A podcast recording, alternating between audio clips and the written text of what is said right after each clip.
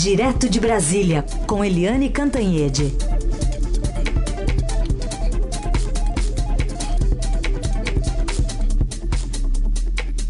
Oi, Eliane, bom dia. Bom dia, Heisen, Carolina ouvintes. Bom dia, Eliane. Bom, vamos começar então falando sobre o Tribunal Fe eh, Regional Federal da Quarta Região, que se reúne hoje a partir da uma e meia da tarde. Tem transmissão, inclusive, pelo YouTube. Para esse capítulo final da condenação de Lula em segunda instância. Isso, porém, ainda não abrirá as portas da prisão para o ex-presidente, que tem o salvo-conduto do STF, né? Exatamente. Hoje é, é, quase protocolar, né? A reunião de hoje do TRF4, porque você tem os embargos de declaração que, enfim, não mudam nada, não, não questionam o mérito né, a essência da condenação a 12 anos e um mês. Os embargos de declaração, eles são apenas detalhes técnicos, né, aquela tecnicidade do judiciário que a gente tem até alguma dificuldade de entender às vezes, porque parece tão, sabe, tão enfim, tão intrincadinho, tão. Mas, enfim, é uma decisão que é esperada unânime, né? Os três desembargadores que condenaram Lula por unanimidade se reúnem a partir da um, uma e meia da tarde lá em Porto Alegre e a expectativa é de que também, por unanimidade, eles não acolham esses embargos declaratórios, ou seja, está encerrado uh, o julgamento no TRF4 e, com isso, as portas da prisão já estariam abertas para o Lula é, caso mantido o entendimento é, vigente no Supremo Tribunal Federal de que condenados em segunda instância já podem ser presos. Só que esse entendimento, é, que não voltou ao plenário, ele tem sido sistematicamente questionado. E então, como você disse, Carolina, o, o, STF é, não julgou o mérito da questão da prisão em segunda instância para todo mundo, ou seja, a jurisprudência criada, mas está, julg, está julgando um habeas corpus para o Lula especificamente preventivo para o Lula. E como não conseguiu votar, porque foi aquele vexame da semana passada, em que o, o Supremo decidiu não decidir, porque os ministros tinham pressa para ter uma folgona. É, agora eles, o Lula está com salvo conduto, então ele já pode ser preso, é, é, oficialmente pode ser preso, mas oficialmente ele não pode ser preso porque ele tem o salvo conduto pelo menos até o dia 4 de abril. Então é, é isso, mas de qualquer jeito, é, o sul está muito quente, né? Então, foco hoje no TRF4 em Porto Alegre. Daqui a pouco a gente vai falar até um pouco mais do, do presidente Lula, ex-presidente Lula lá no sul do país, mas fala um pouco mais dessa folga do Supremo aí, Eliane. É, começou sexta passada, tem essa semana inteira e mais segunda e terça da outra, é isso? Pois é, né? Uh, olha só como é que é. Na, no dia do julgamento, estava todo mundo com a sua passagenzinha no bolso, já pronto para viajar, todo mundo saindo correndo.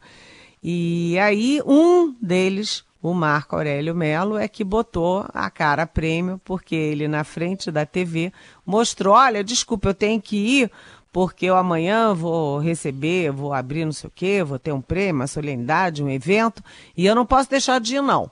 E aí agora o Marco Aurélio está indo é, a público dizer que foi massacrado, coitadinho, porque ele saiu no meio de um julgamentozinho.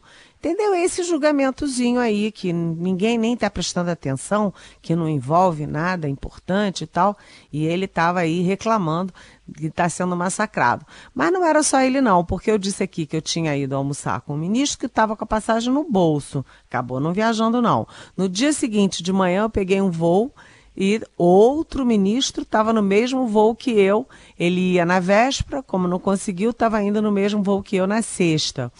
É, enfim, é, eles vão ter sexta, sábado, domingo, todos os cinco dias úteis dessa semana, aí mais sábado e domingo, mais segunda e terça, e vão uh, voltar só na quarta-feira para aí sim decidir o destino do réu uh, Luiz Inácio Lula da Silva. A, o único que vai ficar em Brasília, ou melhor, a única, é a presidente do Supremo Tribunal Federal, a Carmen Lúcia, que aliás já está lá a postos no Supremo. Ela vai ficar. Agora a gente lembra que tudo isso é porque tem um dia de feriado, que é sexta-feira. Em geral, aqui convencionou-se que a, a Semana Santa, para equiparar com o Carnaval, é quinta e sexta, feriado é quinta, sexta, sábado, domingo. Mais ou menos as, a, as empresas privadas dão quatro dias, assim como no carnaval é sábado, domingo, segunda e terça, apesar de segunda nem ser oficialmente feriado. Mas para o Supremo é todo dia e olha, 13 dias é até cabalístico, né? É. Aliás, o, o ministro Gilmar Mendes está em Portugal de novo, é isso? É, ele tem um evento em Portugal é, ele, aliás, não é só um evento, ele tem uma casa em Portugal, ele e uhum. a mulher dele, a doutora Guiomar, eles sempre vão para Portugal, estão sempre lá, e ele tem um evento que vai até o dia 5. Hum. Né? E a grande expectativa, a expectativa, primeiro, Uh, a informação foi de que ele não vinha. Depois a informação foi de que ele vinha para o julgamento do Lula. Agora ele diz que talvez venha, talvez não venha. Então é aquela coisa, assim como talvez vote, talvez não vote, é, como o Supremo talvez trabalhe, talvez não trabalhe, como talvez o Lula possa ser preso, talvez não seja, o ministro Gilmar Mendes talvez venha, mas talvez também não venha. É, é, é eu vou dizer assim que é a, a solução Dilma Rousseff. Hum. É, entendemos bem o que quer dizer a solução de Dilma é. Rousseff. Aí, pois é, né? Todo mundo entendeu o que, é. que eu quis falar. Que talvez seja, talvez não seja, mas também pode ser. E não sendo, não é. Entendeu? Fica difícil fazer previsão assim, viu, Eliane? Então tá bom. bom. Vamos, lá. vamos contar então com o talvez, o Supremo Talvez Federal. 9 e 12, vamos atualizar aqui as principais notícias do dia e também com os comentários da Eliane ainda mais um pouquinho com a gente. A gente começa falando aí de um ato contra as armas nos Estados Unidos. Centenas de milhares de americanos saíram às ruas no sábado na marcha por Nossas Vidas, assim intitulada, movimento liderado pelos sobreviventes do massacre da escola secundária de Parkland, na Flórida. É o maior protesto por restrição às vendas de armas já ocorrido no país. Na principal passeata, que foi em Washington, a estudante Emma Gonzalez protagonizou o momento mais tocante. Mal tinha começado o discurso dele e se pôs em repentino silêncio. Aí voltou a falar, né? Desde o momento em que subiu ao palco, se passaram 6 minutos e 20, e 20 segundos, o atirador parou e logo abandonará seu rifle, se misturará com aos alunos e escapam e caminhará livre por uma hora até ser preso. Então foi uma descrição aí do momento aí mais tocante nessa passeata que ocorreu no fim de semana nos Estados Unidos. Enquanto, enquanto isso, aqui no Brasil, manifestantes contrários ao ex-presidente Lula jogaram ovos no palanque do petista durante seu discurso na noite desta, domingo, lá no centro de São Miguel do Oeste. O ataque vinha de um prédio próximo ao palco e começou durante a fala da presidente do PT, senadora Gleisi Hoffmann. Aliás, a gente vai colocar um trechinho para você que não acompanhou o que aconteceu lá, inclusive esse evento transmitido pelo próprio Facebook, pelas redes sociais do ex-presidente. Canalha, sem caráter, sem responsabilidade, que está atacando o ovo aqui, deveria lembrar que ele não está atacando o ovo em mim, ele está atacando o ovo no povo de São Miguel do Oeste e crianças que forma, da mesma forma, da, me, da mesma forma, esse cidadão, ele na verdade, ele está esperando que a gente fique nervoso, suba lá e dê uma surra nele. É, e aí o presidente, enfim, fala é, diversas coisas, dentre elas que esperava um corretivo, né? Que a polícia militar tivesse a responsabilidade de pegar essa pessoa e desse um corretivo nela. Lula não está tendo muito boa receptividade no sul, não, né? A caravana dele foi mais feliz, não foi, não, Eliane? É, vamos combinar, né? Quando o Lula vai para o Nordeste, ah, as caravanas dele são bem, bem felizes, né? Senta aqui no barzinho, toma uma pinga e faz o discurso e todo mundo tá feliz porque ganhou, é, comprou uma geladeirinha ou comprou um fogão no governo dele, é, ganhou uma cisterna, enfim. Lá no Nordeste, é, o habitat é bem mais favorável ao ex-presidente Lula, mas no Sul não, porque é Oi, pode continuar, Eliane. Caiu? Caiu. Caiu, Eliane. A gente já vai retomar o contato aí com a Eliane Cantanhede, com essa análise do que disse o ex-presidente Lula, mais do que o que ele disse, como ele foi recebido, como tem sido recebido. Lógico que tem os apoiadores, vamos deixar claro, a gente ouviu pessoas ali aplaudindo Sim, tudo, tem claro. lá os apoiadores.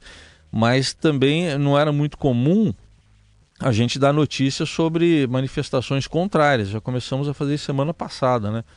Ah, se são orquestradas ou não, enfim, se a gente for entrar por essa análise, vai ter que ver o que, que é orquestrado contra ou a favor, a gente já não sabe.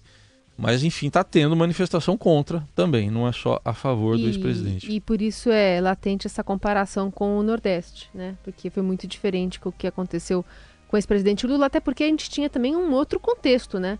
Ele não estava na iminência de um julgamento É. de, de, de, de futuro ali, se é preso ou não, iminente, como estamos agora, em relação a julgamento lá em Porto Alegre, não é isso, Eliane? Pois é, é, O fato é o seguinte: o fato é que a gente precisa saber quem é essa gente que está fazendo isso, porque pedrada e ovada realmente não é uma coisa muito civilizada, né? É uma manifestação meio agressiva. Agora, é, o ex-presidente Lula também e o PT, eles são craques em irritar também, né? porque eles têm um tom de provocação e aí as pessoas reagem assim. Mas será que é a extrema-direita que está fazendo isso, como acusa o Lula? Será que é o pessoal do uh, Jair Bolsonaro que está fazendo isso? Ou esse movimento é uma coisa mais, vamos dizer, é, pulverizada, disseminada? É preciso identificar uma coisa que eu não estou afirmando, porque eu não sei, preciso identificar qual é a origem desse movimento de eh, pedradas e ovadas nas eh, caravanas do ex-presidente Lula, por, até porque isso vai mostrar bem como é que vai ser o grau de beligerância durante a campanha oficial, porque isso não é campanha oficial, né? E uh, também não apenas o grau de beligerância, mas também a polarização que está sendo colocada para as eleições de outubro. O fato é que uh, essa caravana do Lula acaba aí na quarta-feira, que me parece que é dia 28, não é isso? Isso. Acaba dia 28 e o Lula deve estar doido para acabar, porque ele tá, as estradas foram bloqueadas, né? Ele em alguns lugares teve que andar pela estrada de terra para fazer um atalho para poder chegar onde ele queria chegar. Enfim, é, ele não é mais aquele é, Deus, né, que aquele Moisés que dividia as águas, Uhum. como foi na campanha de 2002, quando ele foi eleito é, com, enfim, com apoio não apenas da esquerda, mas também da classe média, de setores da academia, etc. Mudou o Lula. Me chamou a atenção ele falar, pedir para a PM, né, sugerir para a PM que sobe para subir lá e dar um corretivo. Não, não é corretivo, eu me lembro mais da direita falando isso, mas É, esquerda. né? corretivo É. é. o que você usava para a polícia para bater no garoto pobre, é, no garoto negro e no garoto desvalido, mesmo que ele não fosse bandido, entendeu? É. O corretivo é o seguinte: essa gentinha aí, entendeu? Nesse país tão injusto, pode dar um corretivo, ou seja, manda ficha. Manda ficha. É, não é uma linguagem apropriada, não, até porque isso só aumenta o grau de polarização. Bom, já já a Eliane comenta mais um assunto. A gente vai agora a Berlim, na Alemanha. O nosso correspondente Amil Chad, que é baseado em Genebra, na Suíça, mas está em Berlim, na Alemanha, porque amanhã tem o amistoso. É, é um amistoso, porque eles são amigos. Brasil e Alemanha. Jamil, bom dia. Bom dia, Heisen. Bom dia, Carol. Estamos falando hoje direto de Berlim. É, amanhã, a seleção brasileira de Tite faz o seu último amistoso antes da convocação oficial para a Copa do Mundo, justamente contra a Alemanha. A Alemanha do 7 a 1 A Alemanha que, obviamente, amanhã entra em campo, é, já dizendo muito claramente que o 7 a 1 faz parte do passado, que é impossível é, ter qualquer relação entre esse jogo e o 7 a 1 a semifinal da Copa de 2014. O que a Alemanha também faz é poupar vários dos seus principais jogadores, é, inclusive Müller, Ozil, é, que optaram por não jogar nessa partida. É, e claro, o Brasil vai com um time forte, com o seu principal time, salvo, é, claro, a, a, questão de Neymar. É, portanto, um, uma partida que dos dois lados é considerada como um teste para a Alemanha, um teste para definir quem fica com as últimas vagas no time de Joaquim Low e da parte do Brasil, obviamente, testar como é que funcionaria um time sem Neymar.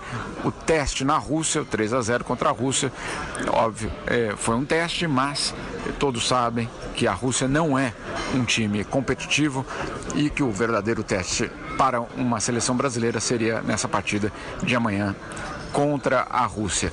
E Heisen, só para deixar claro, nos vemos na final. Um abraço. ah, nos vemos na final. Otimismo, né, tem que prevalecer. Tá aí o Jamil Chad que volta na programação direto de Berlim. Amanhã tem um amistoso, então, Alemanha e Brasil. Enquanto isso, de volta aqui ao noticiário nacional, seis homens foram presos suspeitos de participação na sequência de ataques criminosos contra ônibus e prédios públicos Neste final de semana, lá no Ceará, com eles, a polícia apreendeu munição e garrafas de gasolina usadas no crime. Nos crimes, na verdade, né? Em um dos ataques, bandidos incendiaram mais de 50 veículos apreendidos pela polícia que estavam em um terreno no prédio da Secretaria de Infraestrutura da cidade de Cascavel, no litoral do estado. Os ataques atingiram prédios públicos de Fortaleza e no interior do estado. A gente também tem a informação de que parte das linhas de ônibus de Fortaleza circula agora de manhã em comboio com escolta policial após esse fim de semana bastante é, violento lá na, na cidade do, do Nordeste do país. E aí, Eliane? Olha, Carolina, eu achei importante você trazer isso aqui para nossa manhã da Rádio Eldorado, porque a gente sempre foca a violência do Rio de Janeiro e aquela matança do dia a dia do Rio de Janeiro, né? Tem tiroteio, matam não sei quantos na Rocinha. Tem tiroteio, aí já tem não sei quantos é, policiais mortos no ano passado, cento e tantos policiais mortos, né? Aí você tem uma vereadora que de, defende os direitos humanos morta também, e não apenas morta, é, literalmente, como morta também, assassinada em redes sociais. Mas a violência não é exclusividade do Rio de Janeiro e a gente precisa é, é, olhar para o que está acontecendo no, nos outros estados, porque realmente 70 ônibus, 70 veículos, né, é, no, no estado do Ceará, né, prédio público que, que é isso, minha gente? Onde é que nós estamos? Quer dizer, isso não é mais uma questão só do Ceará, é uma questão federal e se o governo uh, federal está olhando para o Rio de Janeiro, tem que olhar também para o que está acontecendo no Ceará e no resto do país. Existe uma violência desenfreada no Brasil e, como disse hoje numa entrevista ao Globo o, o comandante do Exército, general Eduardo Vilas Boas, você não vai resolver isso só com o Exército. É preciso muito mais empenho e mobilização das outras áreas de governo e da própria população para a gente sair desse estado de calamidade, né? Muito bem. Vamos para as perguntas já então para Eliane. Olha, dois ouvintes, Eliane, praticamente mandaram a mesma pergunta. O Flávio Bueno, lá de Ponta Grossa, no Paraná, perguntando da caravana é, sob ovadas e disse que pergunta se isso já não é uma campanha eleitoral antecipada. E o Manfred também está fazendo a mesma pergunta. Diz que a campanha está sendo feita de maneira aberta, o TSE vai continuar a fechar o olho? Olha, na, no ano passado, é, o Ministério Público Federal entrou com uma representação no TSE, o Tribunal Superior Eleitoral, é, contra o ex-presidente Lula e contra o deputado Jair Bolsonaro, acusando os dois de fazer campanha fora de, do horário, fora do cronograma oficial. Mas o TSE não acatou, não. O, o, o TSE não Opa, a ligação ficou instável novamente aqui com a Eliane Cantanhede, que falava da resposta aqui à pergunta de dois ouvintes sobre a campanha, entre aspas, antecipada né, do, do, do ex-presidente Lula, que no final das contas está saindo aí pelo país. A gente já falou aqui da caravana no Nordeste. E agora ele está seguindo aí pelo sul do país também fazendo a, a mesma coisa. Só deixando claro que não é só ele, obviamente, né? claro, né? Claro Outra, tem mais gente fazendo campanha que ele chama atenção por ser um ex-presidente da República, que está aí sob uh, análise aí da justiça, está com uma condenação importante aí para ser analisada e então é por isso. Mas não quer dizer que os outros estão de santinhos aí, tá todo mundo já com um bloco na rua, né? É verdade. Falar também sobre a internet de esquerda, digamos assim, que dá para dizer que está em pé de guerra com por conta da série O Mecanismo, dirigida por José Padilha, que estreou nesta sexta-feira na Netflix um trechinho do, do trailer. No começo, eu não vi a doença por inteiro. Eu vi só um sinal. Roberto Ibrahim. Cresceu, virou sacoleiro, mas cresceu na vida, fez sucesso mesmo, foi com lavagem de dinheiro. A gente está ouvindo aí a voz do Celton Mello, né, que é um dos protagonistas de, dessa série, que é bastante política, né, porque é, a gente coloca Lava Jato sobre o mesmo olhar de tropa de elite. Então deu bastante o que falar. Via Twitter, inclusive, o público, o crítico de cinema Pablo Vilaça foi o primeiro a se manifestar, afirmou que estava cancelando a assinatura dele. E aí foi o gancho para outros sites também tentarem puxar esse movimento de boicote. A própria ex-presidente Dilma escreveu que a série é mentirosa, o diretor inventa fatos. E o diretor respondeu que todo mundo não entendeu que a série é uma crítica ao sistema como um todo, né? Fala sobre corrupção e não é esse ou aquele político de qualquer partido. Por isso chama-se mecanismo. Assim mistura falas e expressões de um político personagem que o público pode confundir quem falou não tem a menor importância porque todos fazem parte desse sistema. É, um, é uma série de ficção que acaba falando bastante da política, da conjuntura aqui do país. E mais uma vez a gente tem a demonstração de polarização também por conta disso. Não é a primeira vez que isso acontece, nem vai ser a última. Se fosse assim, a gente não ia poder ter filmes nem sobre nazismo, nem sobre Jesus Cristo. Está passando um sobre Maria Madalena agora no cinema. Vai ter gente que vai adorar e vai ter gente que vai odiar. Então, a gente vai entrar por um campo aí meio complicado aí. A Helene tá de volta? Tô tá de, volta. volta. Ô, Helene. Entramos numa polêmica aqui também. Né? Pois é, é, é, é, aquela história. A ex-presidente Dilma e o PT ficaram bravos porque é, um dos, dos personagens que diz aquela frase, olha, tem que estancar a sangria, na vida real, foi o Romero Jucá. E é. o Romero Jucá é do MDB né, é, líder do governo é, Temer, como foi líder do governo da Dilma, como foi líder do governo do Fernando Henrique, como foi líder do governo Lula. Mas, enfim, foi esse líder aí que falou isso. E na, na no, no, no, filme do, do Zé Padilha, essa frase aparece como de um correligionário do Palácio Planalto, como se fosse alguém do PT, digamos assim.